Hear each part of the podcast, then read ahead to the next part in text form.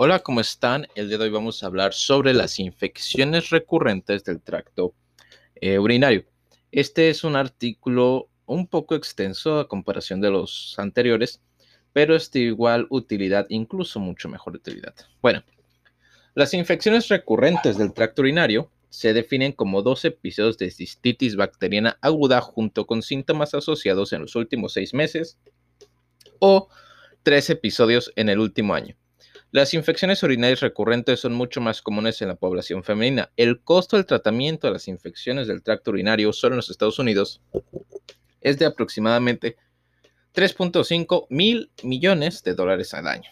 Una infección del tracto urinario recurrente, o una infección del tracto urinario se ha definido tradicionalmente como eh, una, cantidad eh, mayor a 100.000 unidades formadoras de colonias por mililitro de orina asociado con síntomas agudos típicos de disuria, urgencia, frecuencia o dolor suprapúbico. Sin embargo, más de 100 unidades formadoras de colonias de Enterobacter de Escherichia coli son síntomas urinarios agudos típicos que tienen un valor predictivo positivo de aproximadamente el 90%, lo que sugeriría que un umbral de una unidad formadora de colonia más bajo puede ser más apropiado para diagnosticar las infecciones del tracto urinario simples y recurrentes. Etiología. Varias condiciones pueden predisponer a un mayor riesgo de infección urinaria tanto en hombres como en mujeres. Los defectos anatómicos que conducen a estasis, obstrucción y reflujo urinario dan como resultado una mayor predisposición a las infecciones recurrentes del tracto urinario. El reflujo vesículo-uretal se identifica hasta en un 40% de los niños que se investigan por una primera infección urinaria. Los cistoceles y el prolapso de los órganos pélvicos son factores de riesgo importantes de infecciones urinarias recurrentes en mujeres. Los defectos funcionales como vejiga hiperactiva e incontinencia urinaria tienden a provocar infecciones recurrentes. Las infecciones recurrentes del tracto urinario se pueden observar comúnmente en mujeres sexualmente activas sin ninguna anomalía estructural identificable u otra condición predisponente. Los hombres mayores a menudo pueden desarrollar infecciones del tracto urinario debido a la obstrucción del flujo de salida o vejiga neurogénica, que resulta en estasis urinaria y un mayor riesgo de infección recurrente. Varias otras lesiones pueden predisponer a infecciones urinarias recurrentes, incluidas lesiones intraluminales como cálculos vesicales, neoplasias, catéteres permanentes, stents, cuerpos extraños intramurales, estenosis o estenosis ureteral, lesiones extramurales como masa inflamatoria, fibrosis, efecto de una masa extrínseca o neoplasia. La inmunodeficiencia generalmente no conduce a infecciones urinarias recurrentes aisladas. Epidemiología. Aproximadamente una, de cada tres mujeres sufre una infección del tracto urinario no complicada antes de los 24 años. Se ha estimado que la prevalencia de por lo menos una infección del tracto urinario sintomática en mujeres es superior al 50% y alrededor del 26% de las mujeres presentan una recurrencia durante seis meses de seguimiento después del tratamiento de la infección urinaria inicial. En un estudio en el ámbito de la atención primaria, el 53% de las mujeres de más de 55 años y el 36% de las mujeres más jóvenes informaron una recurrencia en el plazo de un año. Fisiopatología. Las infecciones recurrentes del tracto urinario suelen ser infecciones nuevas con diferentes organismos bacterianos. Si el organismo sigue siendo el mismo, se trata de una infección recurrente y sugiere una fuente tratada inadecuadamente como un absceso, cálculos urinarios o prostatitis.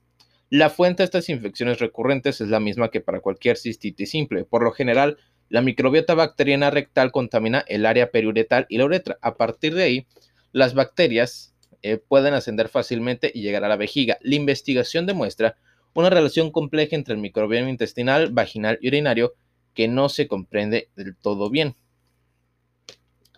Es importante diferenciar la reinfección rápida, que es un organismo diferente, en una recaída, el mismo organismo que no se trató por completo. Una recaída se define además como una recurrencia dentro de las dos semanas posteriores a la finalización de la terapia con el mismo organismo. Se considera reinfección si la nueva infección es de más de dos semanas después de la finalización de la terapia, incluso si el organismo es de la misma especie. La gran mayoría de las infecciones urinarias recurrentes que se observan típicamente en los consultorios médicos y clínicas son, reinfecciones y no justifican una evaluación urológica o imágenes exhaustivas. Las indicaciones para la obtención de imágenes incluyen hematuria persistente, antecedentes de cálculos renales, hallazgos repetidos de proteos, a menudo asociado con urolitiasis e infecciones recurrentes. Los factores de riesgo de infecciones urinarias recurrentes se enumeran a continuación. De eso, los más significativos incluyen el uso de diafragma con espermicida, vaginitis atrófica no tratada y relaciones sexuales frecuentes. Los espermicidas y la falta de efecto de los estrógenos alteran la microbiota vaginal normal, mientras que las relaciones sexuales tienden a introducir bacterias vaginales en la uretra y la vejiga. Los factores de riesgo de infecciones recurrentes incluyen cualquier uso de espermicida durante el año anterior, especialmente si se usa con un diafragma, vaginitis atrófica, diarrea crónica, cistocele, primera infección urinaria cuando es joven, antes de los 16 años, predisposición genética, generalmente a través de factores de adherencia de la mucosa vaginal o bacteriana, mayor frecuencia de relaciones sexuales, aumento de la, orina residual postmiccional, vaciado incompleto de la vejiga, ingesta inadecuada de líquidos, bajos volúmenes de orina, parejas sexuales nuevas o múltiples, madre con antecedentes de infecciones urinarias frecuentes o múltiples, incontinencia urinaria y uso de condones recubiertos de espermicida. Factores de higiene personal. No lavarse las manos antes de limpiar el área vaginal después de orinar, tomar baños en lugar de duchas, limpiar y lavar el área vaginal incorrectamente, de atrás hacia adelante, no usar paños limpios y suaves para limpiar el área vaginal cuando se lava, no limpiar el área de apertura de la vejiga primero lavar, no usar un jabón líquido suave al lavar el área vaginal y no usar estrógeno vaginal cuando sea apropiado en mujeres posmenopáusicas. Historia y física. Es necesario un historial completo y un examen físico. La cistitis simple aguda se presenta con síntomas de frecuencia urgencia urinaria, tisuria y dolor suprapúbico. La probabilidad de cistitis es superior al 90% en mujeres con disuria y frecuencia sin, secreción o irritación vaginal. La presencia de fiebre, escalofríos, eh, fatiga marcada o malestar general sugiere que la infección se ha extendido más allá de la vejiga y ahora se considera una cistitis aguda complicada. Las características clínicas de la pielonefritis incluye fiebre, escalofríos, dolor del costado, dolor en la palpación en el ángulo costovertebral, náuseas y vómitos. Los síntomas de la cistitis están presentes a menudo, pero no de forma universal en pacientes con pielonefritis.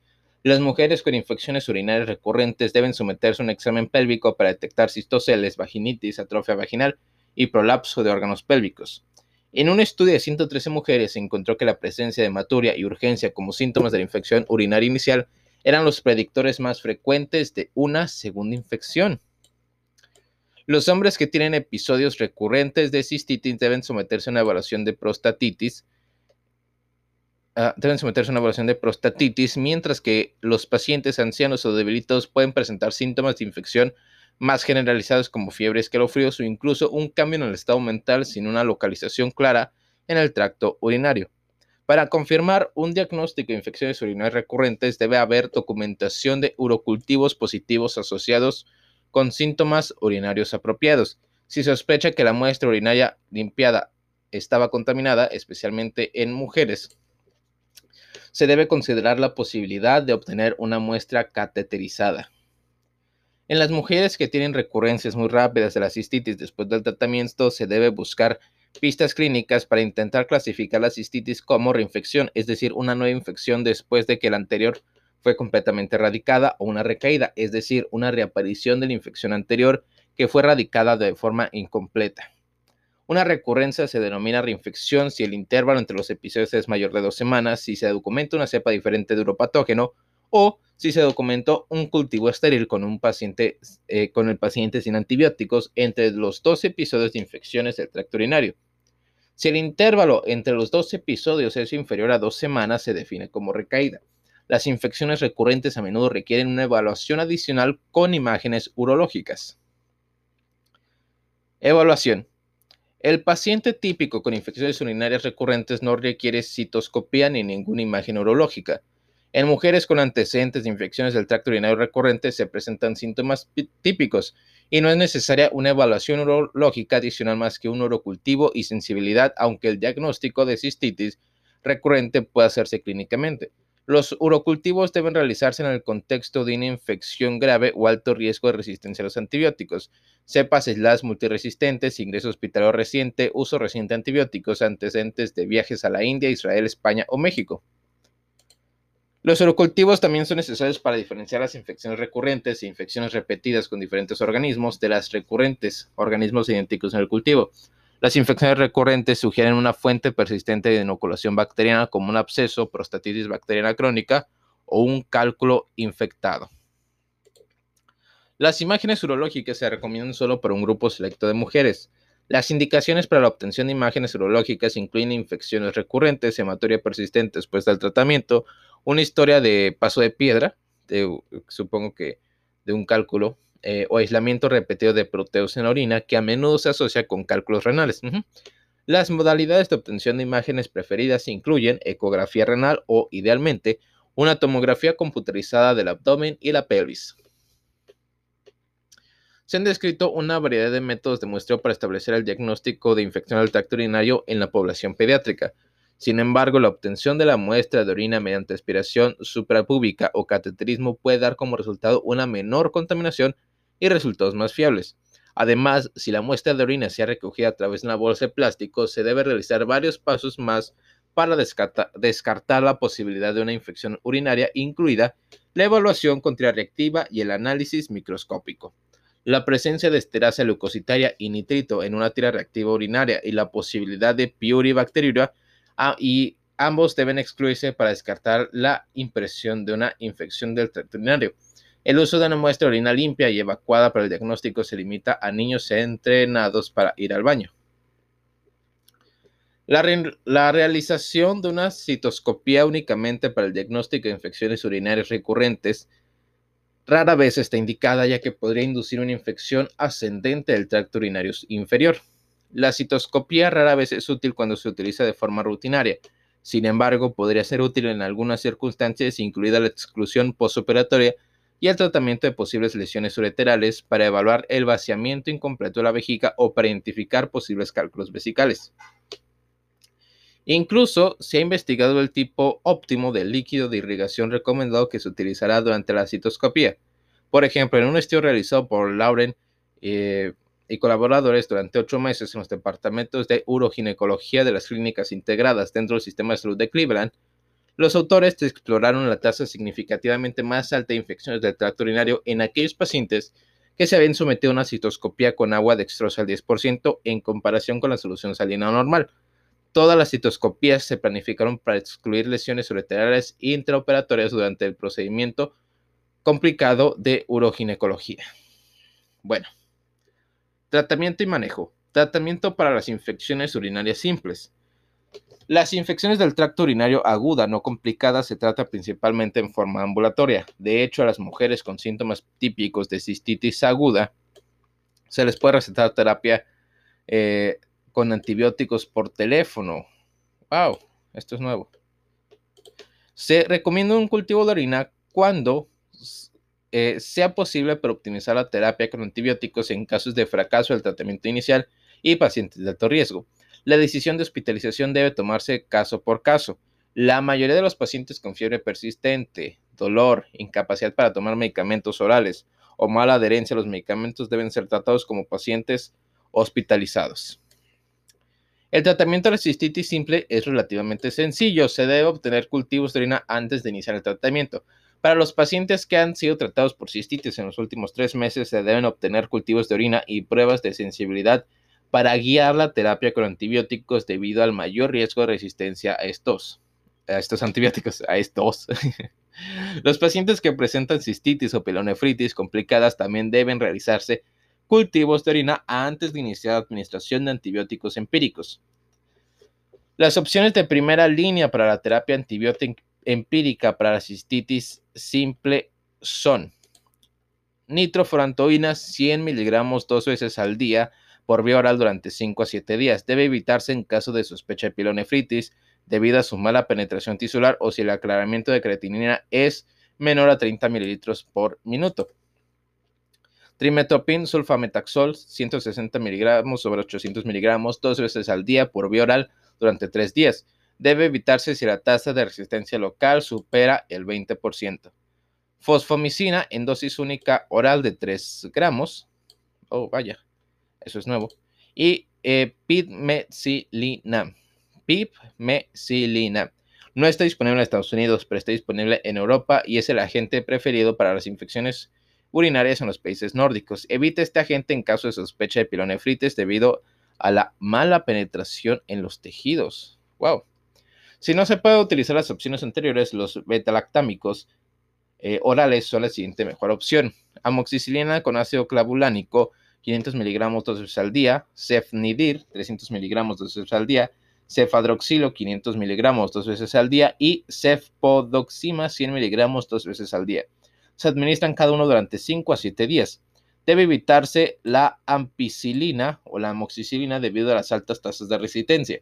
Si no se pueden usar beta-lactámicos, las fluoroquinolas como levofloxacino, ciprofloxacino o norfloxacino, eh, la primera 250 a 500 miligramos al día, el ciprofloxacino 250, 250 500 miligramos al día y el norfloxacino 400 miligramos dos veces al día durante tres días son buenas alternativas. Las fluoroquinolas están contraindicadas durante el embarazo y deben evitarse siempre que sea posible para minimizar el desarrollo de resistencia a las quinolonas. Para el manejo hospitalario de pacientes con factores de riesgo de infección por patógenos resistentes a múltiples fármacos MDR, se utilizan carbapénidos como imipenen, 500 miligramos por vía intravenosa cada 6 horas, o meropenem, 1 gramo intravenoso cada 8 horas. También se utiliza doripenem, doripenem, 500 miligramos cada 8 horas. Si no hay factores de riesgo eh, de, patógenos resistentes a múltiples fármacos, se puede usar ceftriaxona, un gramo intravenoso una vez al día, o piperaciclina tazobactam, 3.375 gramos intravenosa cada 6 horas. Las fluoroquinolas, ciprofloxacina y levofloxacino, también por vía oral como parenteral, también son buenas alternativas. Para los pacientes críticamente enfermos se suelen utilizar carbapénidos, como se indicó anteriormente, junto con vancomicina. Los aminoglucosídicos también se pueden utilizar de forma selectiva dependiendo de los resultados de cultivo de orina y de la eh, sensibilidad, esto es en el antibiograma, así como de los patrones de susceptibilidad de los antibióticos locales. Los síntomas deben responder a la terapia con antibióticos dentro de las 48 horas posteriores al inicio de la terapia. Si no se nota mejoría dentro de las primeras 48 horas después del comienzo del tratamiento, Debe obtenerse, un orocultivo repetido junto con imágenes urológicas para descartar complicaciones como un cálculo urinario obstructivo, hidronefrosis, retención urinaria, absceso renal o pielonefritis. Por lo general, los médicos no deben realizar una prueba posterior al tratamiento para curar el análisis de orina o el cultivo de orina en pacientes asintomáticos. Deben obtenerse cultivos de orina repetidos para orientar el tratamiento posterior cuando los síntomas de la infección urinaria persisten después de la terapia con antibióticos. Ok, entonces continuamos con el tratamiento de las infecciones urinarias recurrentes. Los tratamientos recomendados para las infecciones urinarias recurrentes incluyen maximizar los factores de higiene personal, evitar los espermicidas, limpiarse correctamente, usar estrógenos vaginales si es apropiado, etc. La efectividad de los cambios de estilo de vida, de higiene personal para reducir las infecciones urinarias recurrentes no se ha demostrado de manera concluyente. El uso de productos de arándano rojo es algo controvertido, pero hasta ahora aún no se ha establecido definitivamente un beneficio. Se cree que los arándanos rojos funcionan proporcionando proantocianidinas, proantocianidinas que disminuyen la adherencia bacteriana al urotelio. Si bien esto suena atractivo, los productos de arándano disponibles comercialmente tienen cantidades limitadas de proantocianidinas. La conclusión es que se sugiere eh, para cualquier beneficio que pueda proporcionar, pero advierte a los pacientes que no está claro cuánto ayudará en última instancia. El uso, el uso de probióticos tampoco está claro, ya que los ensayos clínicos hasta la fecha han sido decepcionantes. Se ha sugerido metanamina profiláctica junto con vitamina C para ayudar a acidificar la orina. La metanamina se convierte en formaldehído en la vejiga si el pH urinario permanece ácido, preferiblemente menor a 5.5. Algunos estudios no han logrado demostrar de manera concluyente un beneficio a largo plazo, pero en vista del aumento de la resistencia a los antibióticos, ciertamente se justifica un estudio adicional de la metanamina.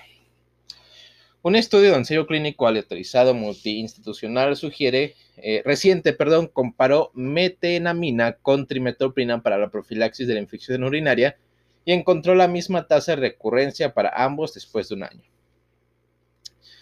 Se ha propuesto que la demanosa como ayuda en la cistitis recurrente debido a su capacidad para unirse a ligandos de la superficie bacteriana que disminuyen la adherencia de los organismos infecciosos a la mucosa uroterial.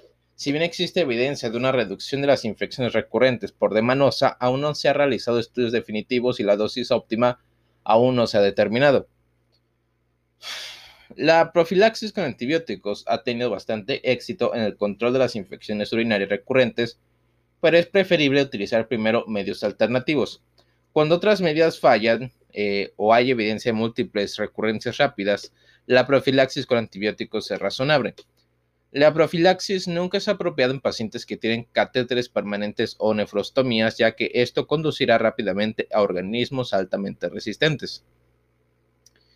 Hay varias formas de realizar la profilaxis con antibióticos para las infecciones urinarias recurrentes. La profilaxis postcoital es apropiada para mujeres con episodios frecuentes de cistitis que están claramente asociados con la actividad sexual. Otra opción es el enfoque de terapia autodirigida, autodirigida en la que los pacientes comienzan un ciclo corto de tratamiento con antibiótico ante el primer signo o síntoma de una infección urinaria. Este enfoque es razonable si el paciente está suficientemente informado sobre los síntomas asociados con las infecciones y si seguirá las instrucciones de manera confiable. Si es posible, aún debe obtenerse un cultivo de orina antes de comenzar el tratamiento. La eficacia parece ser igual a los regímenes profilácticos continuos de dosis bajas con menos efectos secundarios gastrointestinales. Si esto falla, será necesario un protocolo de tratamiento profiláctico continuo. No se recomiendan las pruebas y cultivos de orina de vigilancia en pacientes asintomáticos. Los pacientes asintomáticos, incluso los pacientes de alto riesgo, en hogares de ancianos y diabéticos no se benefician de una evaluación adicional y cualquier bacteriuria no debe tratarse sin síntomas. Esta recomendación no se aplica al embarazo ni a los pacientes que están a punto de someterse a una cirugía del tracto urinario. Si un paciente con infección urinaria recurrente desarrollara una infección urinaria aguda, se debe obtener un cultivo de orina y utilizar un antibiótico alternativo para tratar la infección. La duración del tratamiento eh, no debe ser superior a una semana. Si los orocultivos muestran resistencia a todos los agentes orales disponibles, se requerirán antibióticos parenterales. Una vez más, la duración de la terapia generalmente no debe ser superior a una semana. Profilaxis a largo plazo con dosis bajas. La profilaxis, eh, profilaxis, continua generalmente se realiza con una dosis más baja que la que se usa típicamente para el tratamiento de la cistitis aguda. Por lo tanto, este enfoque se denomina protocolo de terapia de dosis baja a largo plazo. La selección del antibiótico se basa en los resultados del cultivo y la sensibilidad para este paciente individual. Se sugiere una evaluación inicial de la eficacia de la profilaxis a los tres meses. Si es eficaz, lo habitual es una duración de 6 a 12 meses. Desafortunadamente, muchas personas volverán a su patrón anterior de infecciones una vez que se detenga la profilaxis. Algunos expertos recomendarán la profilaxis continua durante dos o más años en pacientes seleccionados. En tales casos, la el sulfametazol, trimetropan y trimetropin solos son los, agentes preferidos. Las quinolonas no se prefieren para la profilaxis debido al riesgo de aumentar la resistencia bacteriana. Sin embargo, se pueden utilizar si no hay otra opción disponible.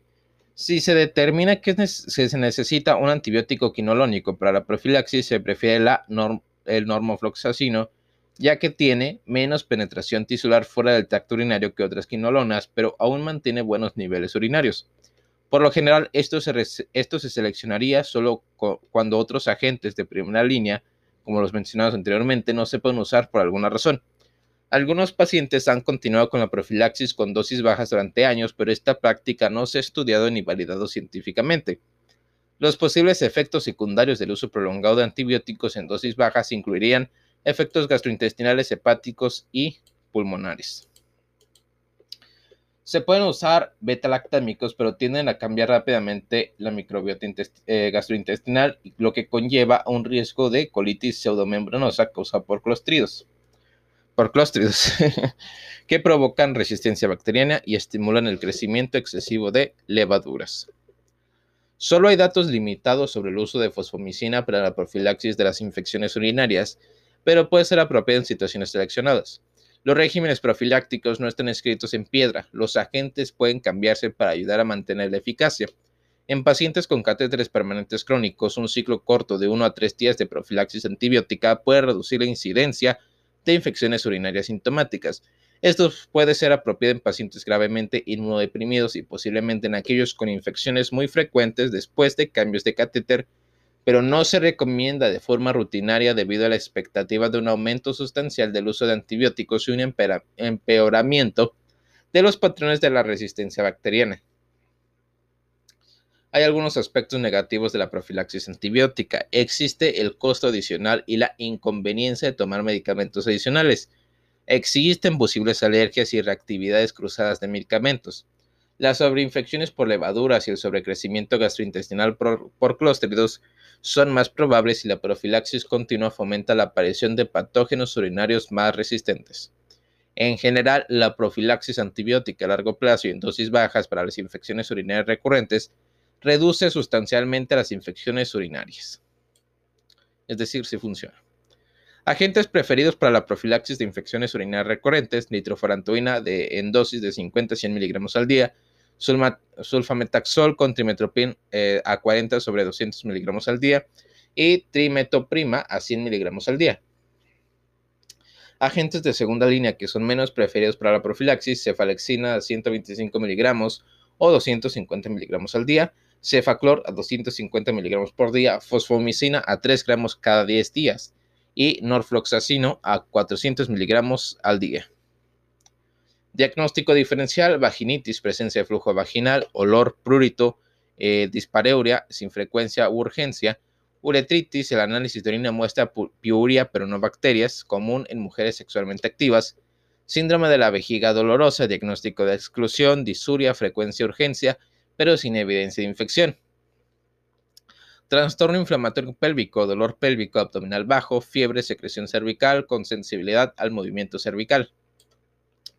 Prostatitis, considerar en hombres, puede presentarse con dolor durante la eyaculación y sensibilidad en la próstata en el tacto rectal. Wow. Pronóstico. La mayoría de las infecciones urinarias recurrentes no tienen secuelas a largo plazo y los pacientes se recuperan por completo. La mortalidad asociada con la cistitis aguda no complicada en mujeres es insignificante. Sin embargo, en términos de morbilidad, cada episodio de una infección del tracto urinario da como resultado una pérdida de 1 a 2 días de asistencia a la clase o al trabajo. Los pacientes más jóvenes sin comorbilidades preexistentes tienen el mejor pronóstico. Algunos factores asociados con un peor pronóstico pueden incluir edad avanzada, instrumentación urinaria reciente, hospitalización reciente, o terapia con antibióticos, diabetes mellitus preexistente, anemia de células falciformes o enfermedad renal crónica. Las infecciones urinarias que ocurren en el contexto de ciertas anomalías anatómicas como cálculos renales, obstrucción, hidronefritis, fístula colovesical, vejiga neurogénica, insuficiencia renal o estrofia de la vejiga también tienen un pronóstico peor. Complicaciones. Los factores de riesgo de complicaciones incluyen obstrucción del tracto urinario, instrumentación reciente del tracto urinario y pacientes de edad avanzada y con diabetes mellitus, en particular pilonefritis enfisematosa y necrosis papilar. La pilonefritis aguda también puede complicarse por la progresión de la infección de un absceso renal, un absceso perineal, necrosis papilar o pilonefritis enfisematosa. Esto puede presentarse como el fracaso de los síntomas para mejorar incluso después de 48 horas de terapia antibiótica adecuada y requieren una evaluación adicional con imágenes urológicas. Los pacientes con infección urinaria complicada pueden presentar directamente bacteriemia, sepsis, insuficiencia multiorgánica o insuficiencia renal aguda. Disuasión y educación del paciente. Se puede tomar varias medidas preventivas para reducir la recurrencia adicional de infecciones del tracto urinario. Se debe advertir a los pacientes que aumenten la ingesta de líquidos al menos al 2 litros por día. En un estudio de 140 mujeres, el aumento de la ingesta de agua dio como resultado una disminución de la incidencia de episodios de cistitis en 1.5%, infección eh, cística del 95%, con una reducción del 1, ah, ok, con una reducción de varios episodios a uno o dos, de, o sea, ok, otra vez. En un estudio de 140 mujeres, el aumento de la ingesta de agua dio como resultado una disminución de la incidencia de episodios de cistitis de 5 a 1. Esto en la infección eh, cística se redujo en un 95%, pasó de 1 a 8 episodios a 1 o 2. Y hay una media de un episodio a 1 a 1 frente a 3 a 2. 3.2 episodios. Se recomienda el estrógeno vaginal tópico, anillo, inserto o crema vaginal en mujeres posmenopáusicas con atrofia vulvovaginal, que es el síndrome geniturinario de la menopausia, para reducir el riesgo de infecciones urinarias en el futuro siempre que no existan contraindicaciones para la terapia con estrógenos. Otras modificaciones de comportamiento incluyen la limpieza delante hacia atrás y la evaluación poscoital temprana. No hay evidencia concluyente sobre el papel beneficioso del jugo de arándano en la reducción de episodios de la infección urinaria recurrente. La profilaxis antibiótica solo debe ofrecerse después de otras modalidades preventivas y solo en mujeres con un diagnóstico confirmado de cistitis recurrente. En algunas situaciones la toxicidad de los efectos adversos del uso de profilaxis con antibióticos puede superar el riesgo de infección urinaria recurrente, ya que la cistitis rara vez da como resultado un resultado desfavorable. Los efectos adversos pueden incluir toxicidad farmacológica directa, desarrollo de resistencia, alteración del microbioma y o infección por clostridioides, eh, como en el caso de Clostridium difficile. En mujeres con episodios de cistitis que se asocian temporalmente con la actividad sexual, se pueden recomendar antibióticos poscoitales eh, para reducir el riesgo de efectos adversos sin comprometer la eficacia del fármaco o la promoción de la resistencia a antibióticos. En otros casos se puede utilizar profilaxis continua. Los fármacos utilizados en la profilaxis continua y poscoital son en gran medida muy similares. La necesidad de la profilaxis con antibióticos debe reevaluarse después de 3 y 6 meses. Perlas y otras cuestiones. Ya para finalizar. Experimentalmente se han desarrollado vacunas para reducir la recurrencia de infecciones del tracto urinario a partir de células bacterianas completas, pero hasta ahora solo han tenido un éxito marginal y el efecto beneficioso desaparece después de unas pocas semanas. Recientemente se estudiaron las vacunas polibacterianas de la mucosa sublingual en pacientes inmunodeprimidos con resultados muy prometedores en la reducción de las infecciones recurrentes. Una vacuna bioconjugada de varios genotipos de Escherichia coli parece funcionar mejor con un efecto más duradero y otra vacuna experimental prometedora se centra en la proteína de adhesión fimbrial de E. coli tipo 1. Los pilicidas y manócidos también están diseñados para eh, interferir en la adhesión bacteriana al urotelio y pueden ser particularmente útiles en pacientes con catéteres de Foley crónicos. Otro enfoque utiliza inmunoestimulantes orales para E. coli. Esto ya está disponible comercialmente en Europa, pero no en los Estados Unidos.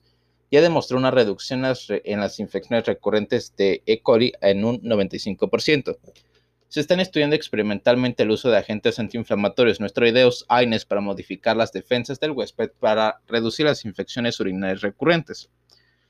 En muchas mujeres, las infecciones urinarias recurrentes pueden verse afectadas por una higiene personal inadecuada o subóptima, especialmente esto en mujeres. Los estudios controlados no han demostrado una eficacia significativa para reducir las infecciones recurrentes del tracto urinario simplemente por modificaciones en el estilo de vida de la higiene personal. Aún así, se recomienda enseñar una higiene personal óptima que incluye limpiarse de adelante hacia atrás, evitar los baños, usar solo paños de microfibra o algodón suave recién lavados, usar jabón líquido eh, no muy tóxico como jabón o champú para bebés o algo igualmente no no tóxico.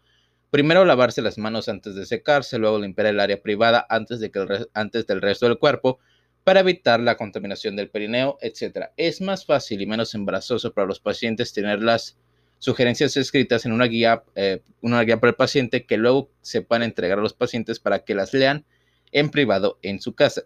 La siguiente información cubre lo que se debe impartir a los pacientes para que comprendan su condición y su manejo. Prevención de infecciones del tracto urinario. Las infecciones del tracto urinario, ITU, son extremadamente comunes, especialmente en mujeres. Aproximadamente el 50% de todas las mujeres tendrán al menos una de estas infecciones en algún momento. Si bien una infección del tracto urinario generalmente es molesta con síntomas como ardor al orinar, frecuencia urinaria, urgencia, nicturia, hematuria, sangre en la orina y olor, es posible que una, es posible que una infección del tracto urinario progrese y afecte los riñones u otros órganos que pueden ser potencialmente esto grave. Cuando un paciente tiene tres o más infecciones del tracto urinario dentro de un año, se denomina infección recurrente y se puede recomendar una revisión médica. La mayor parte del tiempo el problema se puede corregir fácilmente con algunos cambios simples en higiene personal. Por supuesto, el paciente no tiene que esperar tres nuevas infecciones antes de comenzar con cualquiera de las siguientes sugerencias. No debería sentirse mal si no está haciendo todo correctamente, ya que la mayoría de las mujeres encontrarán varias cosas que podrían mejorar. En cambio, deben hacerse los cambios necesarios a partir de ahora y ayudar a reducir el riesgo futuro de infecciones del tracto urinario. Lavarse las manos antes de limpiarse. Los pacientes deben lavarse las manos antes de ir al baño para orinar o al menos antes de limpiarse. También deben lavarse las manos antes de meterse en la ducha para evitar pasar los gérmenes de las manos a su cuerpo cerca del área de la abertura de la vejiga. Limpieza eh, de adelante hacia atrás. Siempre límpiese de adelante hacia atrás después de orinar la paciente debe comenzar desde el frente, empujar hacia abajo y hacia el recto. No debe intentar alcanzar desde atrás porque sus manos, eh, toallas o pañuelos de papel recogerán bacterias del recto. La mayoría de las infecciones urinarias se deben a bacterias que normalmente viven alrededor del recto y del ano. Por lo tanto, cualquier movimiento de limpieza que comience más cerca del ano y luego se acerque al área de la apertura de la vejiga moverá las bacterias potencialmente peligrosas más cerca de la vejiga y al tracto urinario. Las pacientes también deben limpiar eh, de la misma manera de adelante hacia atrás después de una evacuación intestinal. Al limpiar, use papel higiénico o toallas húmedas para bebés, pero solo limpie una vez. Es aceptable usar papel higiénico para limpiarse después de orinar, pero la paciente debe limpiarse una vez o pueden agregar más bacterias al área de apertura de la vejiga. Las toallitas húmedas esterilizadas para bebés son incluso más limpias que el papel higiénico y se pueden llevar en el bolso para usarlas de fuera de casa. También pueden ser útiles si no hay otras eh, toallitas disponibles, eh, pues el papel. Como regla general, también se puede usar cualquier cosa segura para los bebés en el área delicada alrededor de la vagina y de la abertura de la vejiga. Evite los baños, es decir, el, la, tina. el agua del baño está llena de suciedad y bacterias de la piel. Eh, sentarse en una tina les da a las bacterias una manera fácil de llegar a la uretra y al área de la abertura de la vejiga. Indica al paciente, a la paciente que no, de, que no bebe, que no debería beber esa agua, por lo que deduce, ok, indica a la paciente que no bebería esa agua, por lo que se deduce que no debe poner la zona de apertura de su vejiga ya que el objetivo es mantenerla lo más limpia posible humanamente del agua sucia. Si la paciente debe absolutamente tomar un baño en lugar de una ducha, no debe usar ningún baño de burbujas u otros aditivos cosméticos para el baño que tienden a irritar la delicada piel de la mucosa vaginal. Indique a la paciente que se duche en su lugar. Las duchas son preferibles a los baños en mujeres propensas a las infecciones del tracto urinario deben dejar que el agua se escurra naturalmente y no rociar agua directamente en la vagina o en el área de la abertura de la vejiga. Evite las lufas y todas las esponjas reutilizables. Las lufas y otras esponjas reutilizables, incluido el nylon, no se pueden limpiar ni esterilizar adecuadamente una vez utilizadas, por lo que retienen bacterias que no se pueden eliminar. También se utilizan repetidamente durante días, semanas e incluso meses, durante los cuales pueden acumular cada vez más bacterias y gérmenes. Las mujeres que son propensas a las infecciones, especialmente a las infecciones urinarias, no deben usar ni tocar estos artículos reutilizables que, aunque reutilizables, pues están muy contaminados. Use un jabón líquido suave a lavar. El jabón en barra siempre tendrá bacterias debido a la exposición al aire y al ambiente del baño. Además, otros miembros del hogar pueden manipularlo y usarlo. Un gel de baño está bien para la limpieza regular de la piel, pero un gel de baño regular es demasiado fuerte para el tejido eh, sensible de la vagina y el área de la abertura de la vejiga. Es importante evitar el uso de productos con perfumes, astringentes, cremas u otros productos químicos irritantes que no sean necesarios. La recomendación es utilizar un jabón líquido suave con un mínimo de aditivos.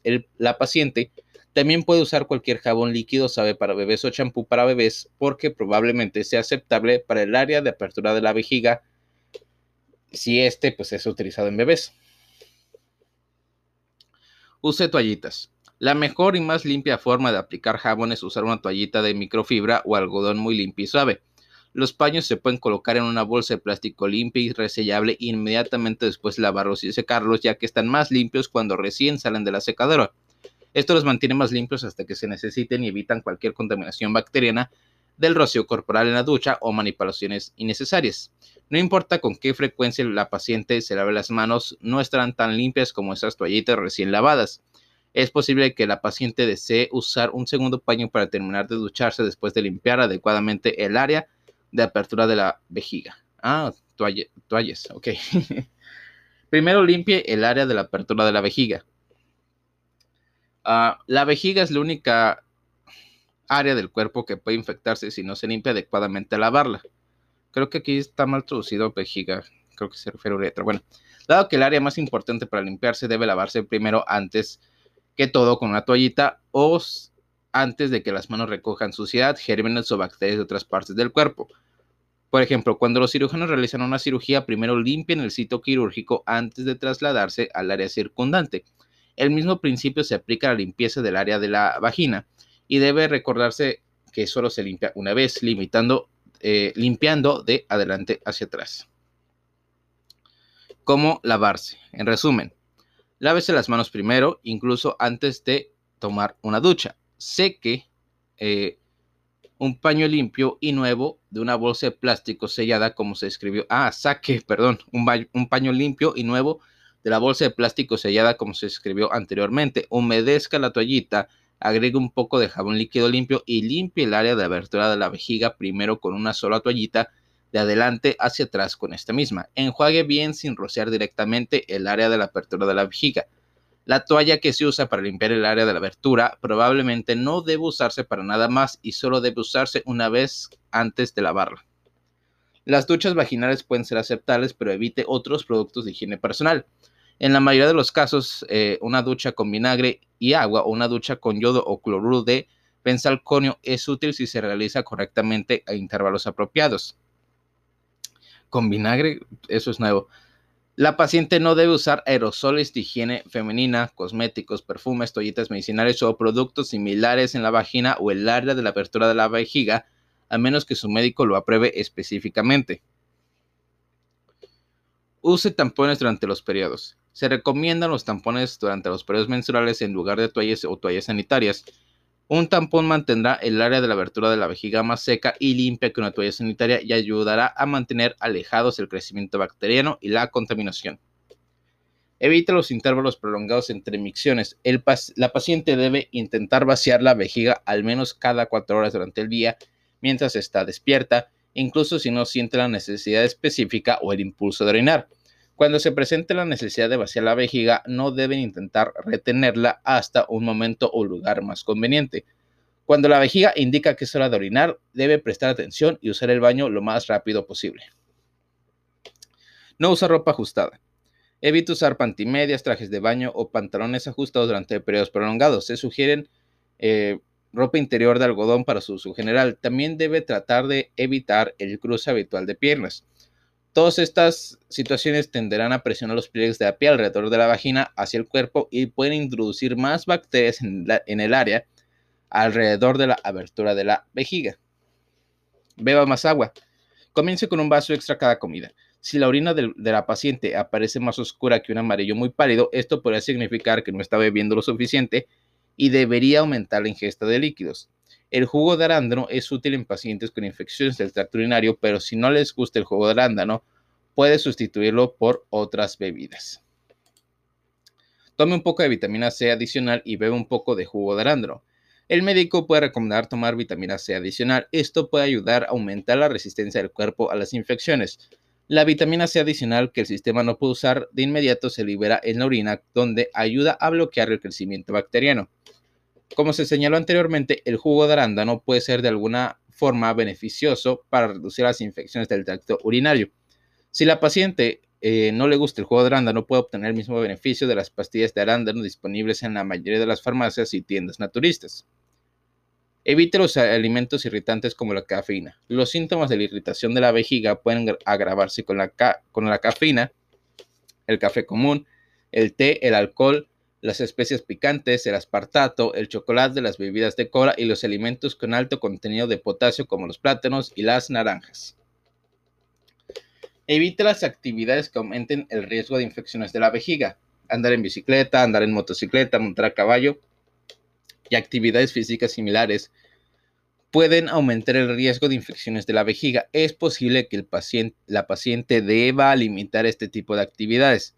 Al realizar la actividad física y ejercicio, la paciente debe vaciar la vejiga con frecuencia y beber mucha agua y otros líquidos. La actividad sexual también puede aumentar el riesgo porque puede introducir bacterias en el área de la vagina. Tome precauciones especiales después de la actividad sexual. Después de las relaciones sexuales, indique a la paciente que vacíe la vejiga y beba dos vasos de agua adicionales. Los médicos recomendarán a algunas pacientes que tomen un antibiótico o un antiséptico urinario después de la actividad sexual deben tomar la medicación exactamente de la manera y, a la hora que recomienda el médico. Una crema vaginal de estrógeno puede ayudar a aumentar la resistencia a las infecciones de la vagina, de la vejiga, perdón. Los médicos pueden sugerir una crema de estrógenos para la vagina si la paciente ha tenido menopausia, incluso si ya está tomando un suplemento o parche de estrógeno oral.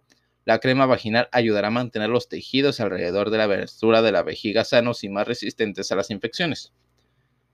Tome antibióticos únicamente según lo prescrito por el médico. Si el médico le ha recetado medicamentos o antibióticos para tomar como terapia preventiva, los pacientes deben seguir sus instrucciones cuidadosamente. Deben saber que los medicamentos pueden ser necesarios hasta por un año o más dependiendo de la naturaleza y la gravedad del problema de la infección urinaria. Para algunos pacientes, una pequeña cantidad de un antibiótico antiséptico urinario que se toma diariamente antes de acostarse evitará la mayoría de las infecciones urinarias.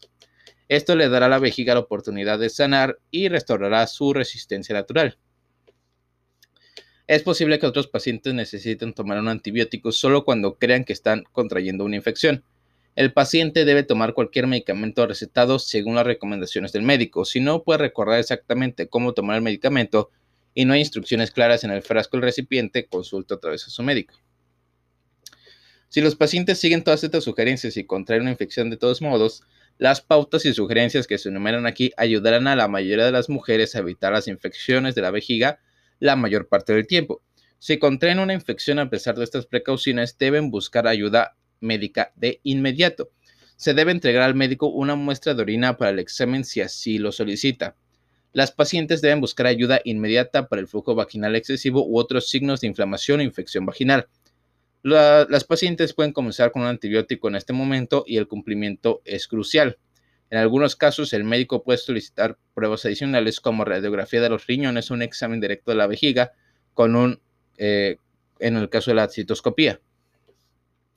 La esterilización de las toallitas puede ser el siguiente paso razonable para, aquellos para aquellas en las que las medidas más simples no han sido adecuadas. Toallitas esterilizadas para uso doméstico. El médico puede recomendar la esterilización de paños para lavarse y para la higiene personal a fin de ayudar a prevenir infecciones recurrentes del tracto urinario. Este paso adicional probablemente sea innecesario para la mayoría de las pacientes con infecciones recurrentes, pero puede ser beneficioso para los casos más graves o resistentes. Las pacientes deben usar solo las toallitas compradas para este propósito y recuerden y recordar limpiarse correctamente de adelante hacia atrás. Esterilización de los paños en el hogar. Esta es una serie de instrucciones. Lave las toallitas con agua caliente y jabón o detergente como lo haría normalmente en una lavadora de ropa. Si la paciente no tiene lavadora, puede usar jabón y agua caliente en un fregadero. Hierva las toallitas en agua durante al menos 20 minutos, saque las toallitas del agua y déjelas secar o use la secadora de ropa. Cuando esté seco, coloque cada paño en una bolsa de plástico separada, sellable y apta para microondas como una bolsa con cierre hermético. Las bolsas deben dejarse abiertas y no selladas todavía. Colocar las bolsas en el microondas en el centro del microondas. Ponga un vaso grande de agua fría y las toallitas no deben colocarse en el agua. Eh, ponga el microondas a temperatura alta durante 5 minutos y enciéndalo. Reemplace el vaso de agua fría, ahora muy caliente, con, con uno nuevo eh, y cocine en el microondas a temperatura alta durante otros 5 minutos. Deje que las bolsas se enfríen y luego ciérrelas. Las toallitas ahora están esterilizadas dentro de una bolsa esterilizada. Esta técnica matará los gérmenes y bacterias en las toallas usando radiación de microondas para esterilizar. Sin el vaso de agua fría para absorber el, para absorber el calor, las bolsas se derretirán y las toallas se incendiarán. Resumen de consejos para prevenir infecciones bacterianas recurrentes en mujeres. Limpien la dirección correcta, de adelante hacia atrás. Lávese las manos antes de usar paños, pañuelos de papel o papel higiénico para limpiarse o lavarse. Use un jabón líquido suave y limpio porque tiende a ser mucho más limpio que el jabón en barra. Limpie solo una vez cada eh, paño o pañuelo. Si necesita más limpieza, use otro, otro paño. Primero limpie el área de la vejiga cuando se lave para evitar la contaminación con bacterias y otras partes del cuerpo. No use estos paños para ningún otro propósito excepto para limpiar el área alrededor de la abertura de la vejiga. Beba más agua y un poco de vitamina C. Beba jugo de arándano o tome pastillas de arándano. La paciente puede considerar usar una crema de estrógeno dos veces por semana o según lo prescrito por el médico si ya pasó la menopausia. Ok, mejora de los resultados del equipo de atención médica. Las infecciones urinarias recurrentes a menudo tienen una presentación típica de disuria, frecuencia o urgencia urinaria y dolor suprapúbico con o sin fiebre, escalofríos, dolor en el costado, sensibilidad en el ángulo costovertebral, náuseas y o vómitos. El diagnóstico a menudo no se cuestiona, pero según la literatura existe una brecha en la percepción de la gravedad de los síntomas entre el médico y el paciente que puede atribuirse a la información errónea, conceptos erróneos o falta de comunicación. Las infecciones urinarias recurrentes requieren el manejo de un equipo de atención médica interprofesional que incluye médicos, eh, enfermeros y farmacéuticos todos coordinando sus esfuerzos y compartiendo información en casos para lograr resultados óptimos con la menor cantidad de eventos adversos. El médico de atención primaria es a menudo el punto de primer contacto médico en la atención de un paciente con una infección urinaria. Se debe realizar una historia clínica y un examen físico adecuado para un paciente con infección urinaria recurrente.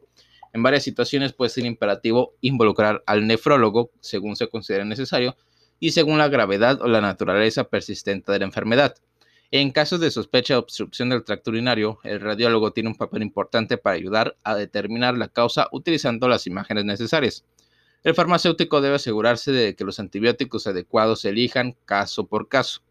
La presentación clínica puede ser más complicada en una mujer embarazada ya que la inflamación generalizada puede presentarse como dolor abdominal y puede interpretarse falsamente como una etiología obstétrica.